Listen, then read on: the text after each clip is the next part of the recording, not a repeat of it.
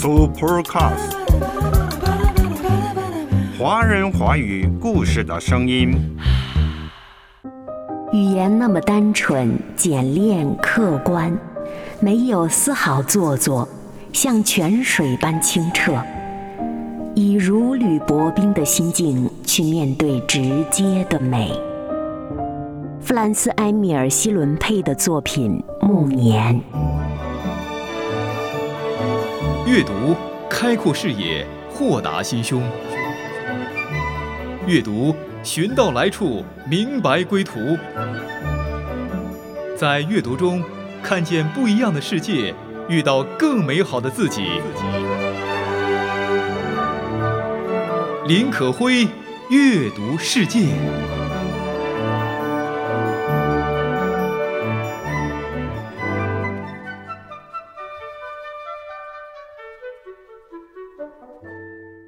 我是你的好朋友可辉。前段时间呢，可辉看了一部电影《引入尘烟》，和许多影评人士的感受一样，被男女主人公贫苦的悲惨的命运深深的触动。很多人是哭着走出电影院的。看完这部电影，可会想到了一位著名的诺贝尔文学奖获得者。就是芬兰著名作家弗兰斯·埃米尔·希伦佩的作品。他是一位很擅长写贫苦农民命运的作家。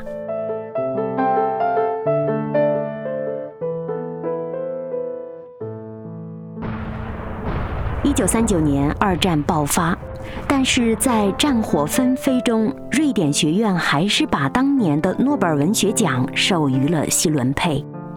获奖作品是《暮年》。希伦佩一生都饱受贫困痛苦的折磨。他生于一个贫苦家庭，读大学的最后一年，因为太贫困了，被迫辍学，开始写作。让他在文坛打下坚实的基础的是长篇小说《神圣的贫困》。声誉最高的是少女西利亚。那部小说描写了一个美丽又不幸的少女，有一种摄人心魄的崇高的悲剧美。但这些作品都不如他当年获得诺贝尔奖的《暮年》这部小说。可以说，希伦佩是非常非常了解贫苦人的生活心态的。他作品当中的主要人物都是平民，而这些人大多都成了命运的牺牲品。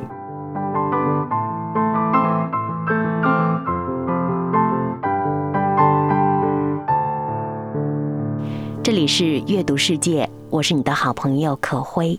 今天走进弗兰斯·埃米尔·希伦佩的作品《暮年》。七月的一个早晨，旭日照耀着一片辽阔冷漠的景色。夏天即将结束，秋天就快来了。而在此时此刻，在一幢窗明几净的矮茅舍里。一对年迈的佃农夫妇仍然鼾声徐徐。房间虽然布置得整洁清爽，但却无法掩饰主人窘困的经济状况。家具、墙壁、窗户都出现了一条条裂缝。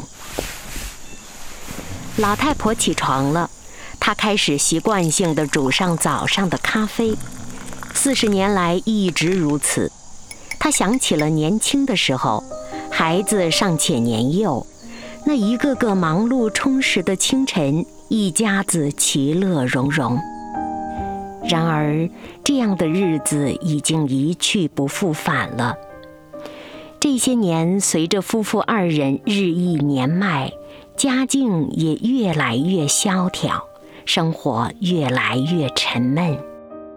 他不止一次地感到死亡即将降临。眼前冷清的家令老妇人想到了自己的独生儿子。这个孩子成年后便离家出去闯荡，当了军官。虽然不再是母亲熟悉的那个农家孩子，但想起他来总会喜滋滋的。谁知天有不测风云。他在一九一八年的芬兰国内战争中阵亡了。时隔多年，老太婆想起儿子，还是忍不住的眼泪汪汪。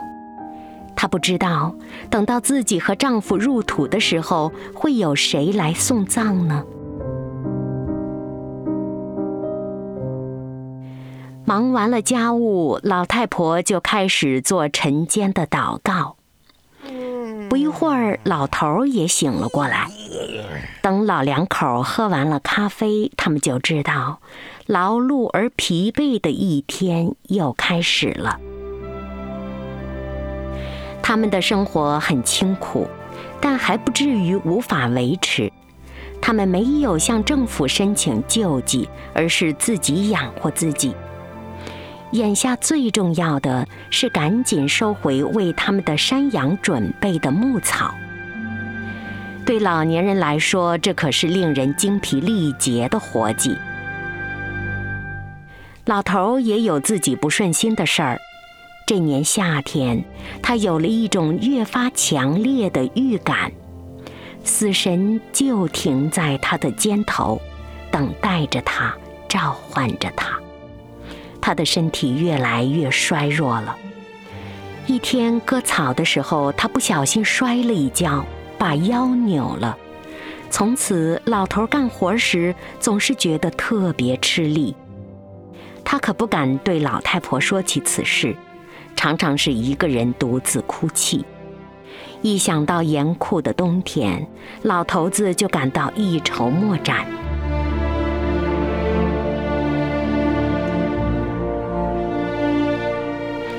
听着老太婆阅读赞美诗，他的心里不由得一紧。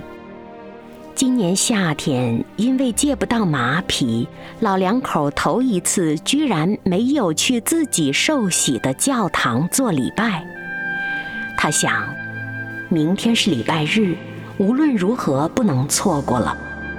为此，今天只能拼命的多干活儿。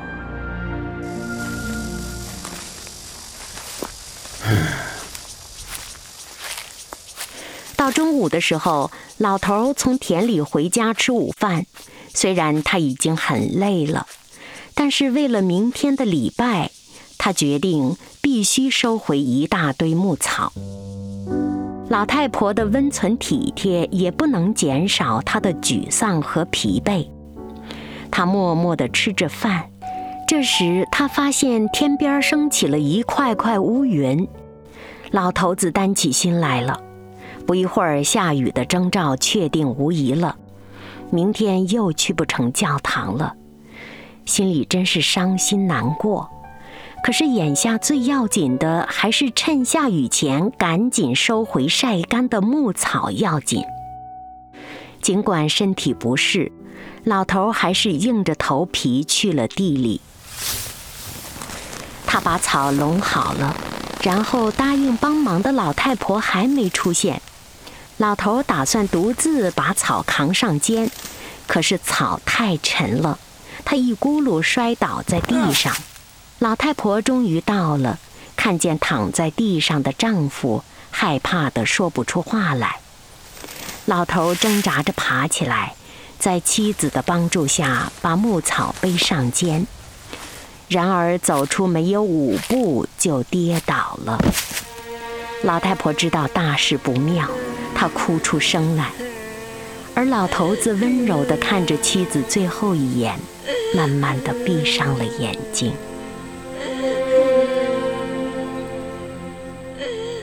在我最后一次闭上眼睛之前，我想对你说我爱你。在你怀里舍不得放弃，心里有件委语还没说给你听。我使尽全力不想闭上眼睛，这次告别就不能再相遇，不能再陪你，但不要忘记，你曾经答应我你会好好活下去。一九三九年诺贝尔文学奖获奖的名著。年，刚刚听到的是小说的内容梗概，接下来可会选择了小说当中的高潮部分，跟大家分享小说的原文。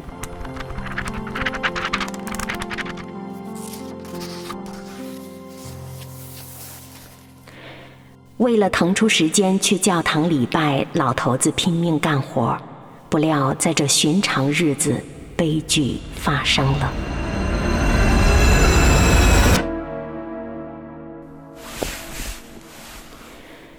钟上的长针五分钟还没走到，老头骤然惊醒，也许是做噩梦，因为没有什么动静，一点响声也听不到。老头的睡意完全消失了。难道真的一点声音也没有吗？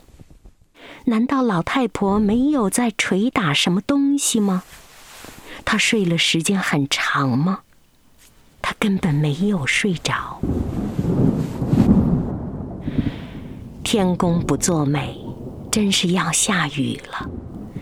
老头眼眶热乎乎的，一阵伤心，淌下了失望的泪水。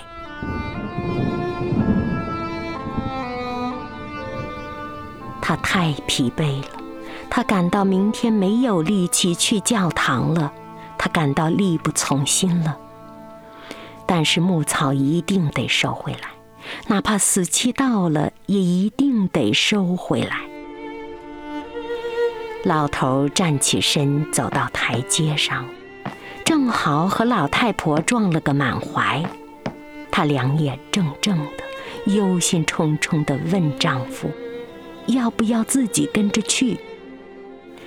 老头心里乱的话都说不出来，一瘸一拐的步子是他要强也不能了，因而肚子里更加有气。他顺手抄起背牧草用的桦木棍，先走了。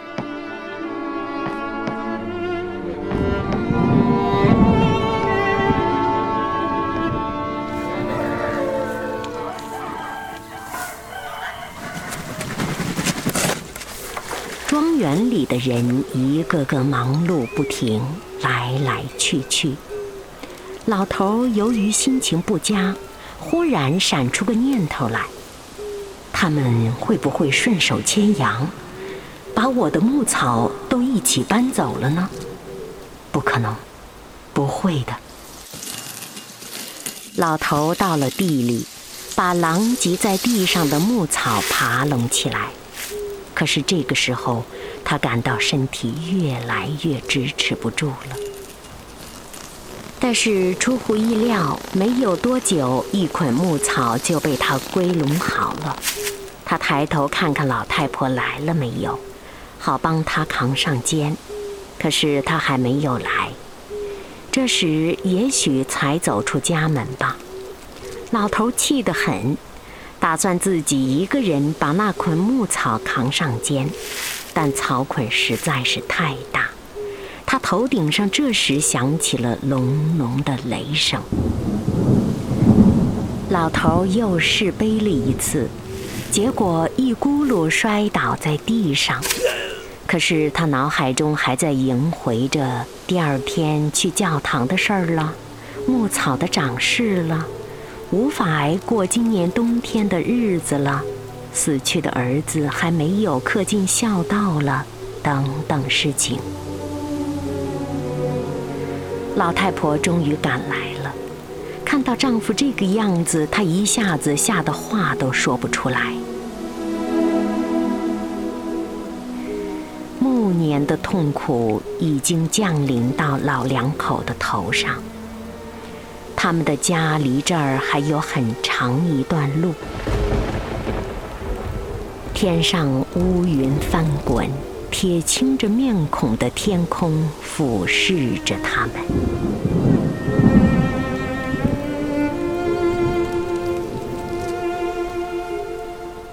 节选自小说《暮年》，作者是弗兰斯·埃米尔·希伦佩，芬兰著名作家。《暮年》是他1939年获得诺贝尔文学奖的名著，由浙江文艺出版社一九九八年出版，任元华翻译。欢迎收听《阅读世界》。希伦佩在获得诺奖的时候，获奖词是这样的：“您的语言多么单纯、简练、客观，没有丝毫做作，像泉水一般清澈，反映出了一个艺术家的慧眼所能捕捉到的事物。您在选择主题时最为细致，或者可以说以如履薄冰的心境去面对直接的美。”您想从日常性的事物中创造出美，而您达到这个目标的方式，则是您的秘密。由于当时二战爆发了，颁奖仪式从简，所以希佩伦并没有发表获奖演说。可会觉得刚才的受奖评价评价非常贴切？可会记得刚翻开暮年的书页时？感觉自己不像是在读一部小说，更像是在阅读一则随笔、一首田园诗。在作者单纯简洁的文笔下，看到了乡村广袤的田野、温暖的旭日、清新的空气，一座小茅屋，一对年迈的老夫妇。希伦佩以诗人的视野为我们营造了一幅恬淡幽静的乡村图画，让我们不知不觉地就随着他的指引漫步在清晨的田间。这就是他语言的一种原始的魅力，似乎是未经雕琢，又好像是一株长在溪流边的野花，带给读者的是最纯真和洁净的审美的感受。读了很多诺贝尔文学奖的名著，感觉到希伦佩是其间最不同的一个。单看文字，单看语言风格，他已经独树其帜了。在《暮年》这篇小说当中，他所塑造的人物却是和他描写的景物不相干的。景物是那样的纯净，那样的恬淡而优美，可是人物的命运却是痛苦悲惨的。所以说，他的作品的感情基调一般是沉郁和悲观的。如果想要理解希伦佩的《暮年》这部小说，我想我们应该留意两个关键词：一个是贫穷，一个是死亡。记得著名作家里尔克说过：“贫穷是内心深处发出的最灿烂的光。”这句名言在小说当中得到了生动的应验。虽然贫穷是最灿烂的光，但是相信没有哪个人想要主动选择贫穷。可是贫穷却实实在在的存在着。佃农夫妇生活在极度的贫困中，他们的小茅屋年久失修了，处处是龇牙咧嘴的裂缝，他们只能够吃土豆充饥，唯一的贵重财产。就是那只山羊。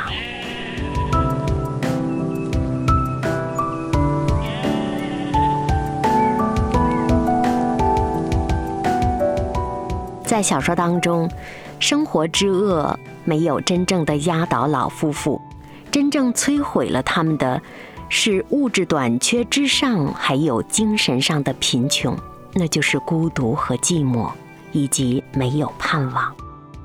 除此之外，还要加上作者特别点名的，他们年纪老迈，死亡即将降临。死亡是人必须面对的终极的话题。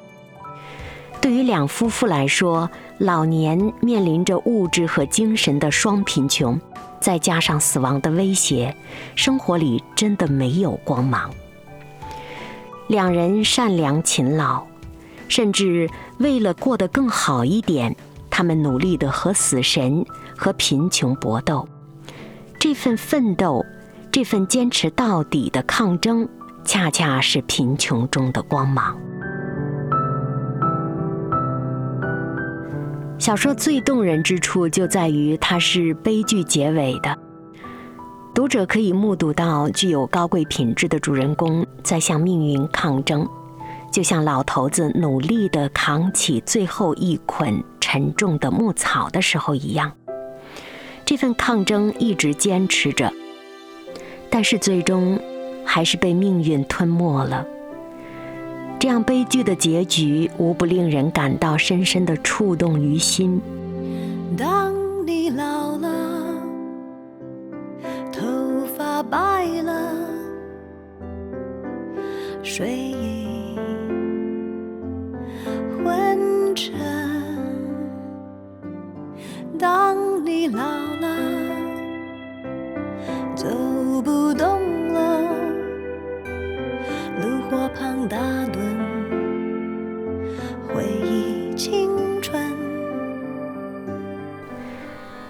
翻看作者资料的时候，看到西伦佩1888年生于芬兰一个非常贫苦的佃农家庭，他的父母亲经受了种种生活的磨难，有的几个孩子都先后夭折了。最小的是西伦佩，他有幸活了下来。他从小聪明好学，尽管家中生活拮据，他的父母还是省吃俭用，千方百计送他上学。后来，他进入了芬兰最高学府赫尔辛基大学的哲学院。一九一三年，因为家庭经济条件的恶化，西伦佩不得不辍学回家，在家乡开始了写作。从一九二零年起，他成为芬兰最有影响的作家之一。可是，由于家庭过于贫穷，负担太重，作家本人陷入了严重的经济危机。这也大大干扰了他的写作。后来到一九二九年，他得到了出版社的资助，才度过了难关。应该说，西伦佩一生当中经历了太多贫苦的时光。在写作小说《暮年》的时候，他使用的是现实主义手法。对两夫妇的贫穷生活的描摹，其实是来源于他父母亲的贫苦佃农生活的参考。我这一生受了太多苦，自己的痛也没有人在乎。明天的路不知该向何处，不知哪里才是。我归宿。在贫困当中，作者一直对人的宿命、对生活之恶进行着探索。诺贝尔文学奖获得者希伦佩的作品《暮年》，我是你的好朋友可辉。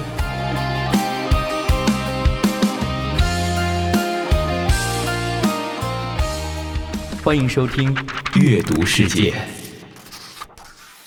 有人从这部小说当中读出了作者挖掘出的贫穷者的光芒，或者叫贫穷的光芒。这让我想起早些时候有一个视频很火，说一生坎坷贫困的二舅治愈了我的内卷。莫言当时非常掷地有声地说：“苦难就是苦难，苦难不应该被歌颂和赞美。”有很多人同意这种说法。确实，假如可以选择，谁都不愿意遭遇苦难、贫困，避之而不及呀。但是，当苦难突然袭来，命运就是这样，该怎么办？除了被打倒在地，是不是还可以选择顽强抗争，一步一步匍匐挪移，鲜血淋淋也要越过，从而使生命变得更加成熟、丰富和宽广？尽管代价非常大，但是也只有如此，不是吗？当下引起特别热烈讨论的电影《引入尘烟》，也讲述了类似暮年同样的人物的命运和苦难的问题。当糟糕的命运无可避免地迎头劈雷的时候，马有铁和曹桂英这对贫穷的夫妻俩颤颤巍巍地昂头面对。他们不逃避，也不躲闪，他们直面、接受、努力活着。生命的价值也正体现于此。其实，最大的贫穷不是物质的贫穷，而是心灵的匮乏。心灵的贫困才是最大的贫困。西伦佩小说《暮年》当中那对老夫妇，他们显出了心灵的一种坚毅。在苦难面前，他们依然努力的、积极的生活着。这种坚毅是自带光芒，令人敬重的。希伦佩还有一部作品叫《神圣的贫困》，在节目开头可会提过。这部作品在北欧非常有影响力，就像鲁迅的《阿 Q 正传》在中国的影响力一般。希伦佩把贫困称为神圣，就是因为贫困是不可逃避的命运，既来之则安之。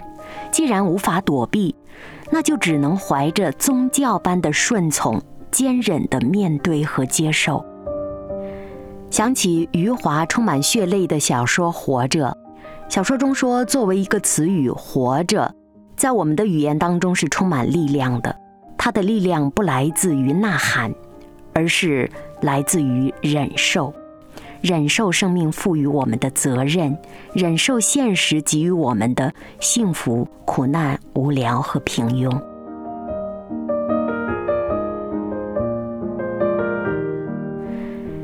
想想在苦难面前，不躲避，坚忍的面对，并且努力积极的活下来，这不正是一种神圣的情感吗？我也想起圣经当中的苦难化身约伯。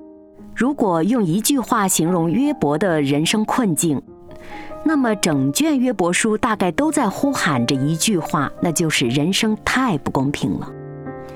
因而约伯一次次咒诅生命，一次次问上帝自己到底错在哪儿？为什么命运不分青红皂白的把灾难降在他身上？这让很多人也不敢读约伯记，更怕经历约伯那样的人生。事实上呢，上帝的智慧高于诸天，并不是每个人都能够被选择作为约伯的。而最后呢，约伯亲眼看到了上帝的公义、大能和信实，他的生命得到了超越，也得到了巨大的安慰。面对困境的时候，上帝的的确确是可以信靠的。可辉也记得，在斯蒂芬·劳森写的一本书《约伯记》中，他写过这样一个片段：说一个犹太女子逃出华沙犹太人的难民营时，躲在一个洞中，不幸死去了。死之前，她在洞中刻下了这样的话：“我相信太阳，即使它不发光；我相信爱，即使有时候感觉不到；我相信上帝。”即使他在沉默时，我相信上帝，我相信上帝。即使他在沉默时，也想起诗篇一百二十一篇给所有读者、所有信徒带来的巨大的安慰。当面临困境的时候，诗人喊道：“我要向山举目，我的帮助从何而来？”我的帮助从造天地的耶和华而来，耶和华是必定会保护你的，他要保护你的性命，你出你入，耶和华要保护你，从今时直到永远。人生实在不易，是为了活着而活着，不得不的熬下去，还是选择向那至高的力量呼求呢？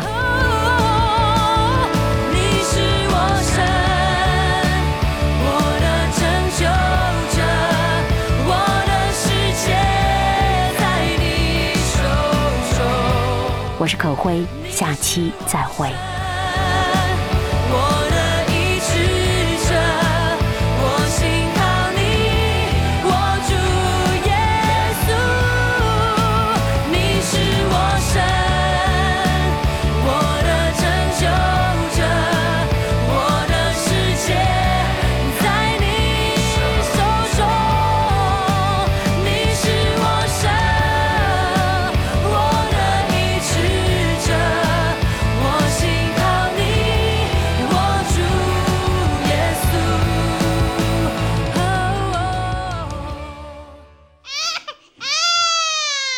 Supercast 华人华语故事的声音。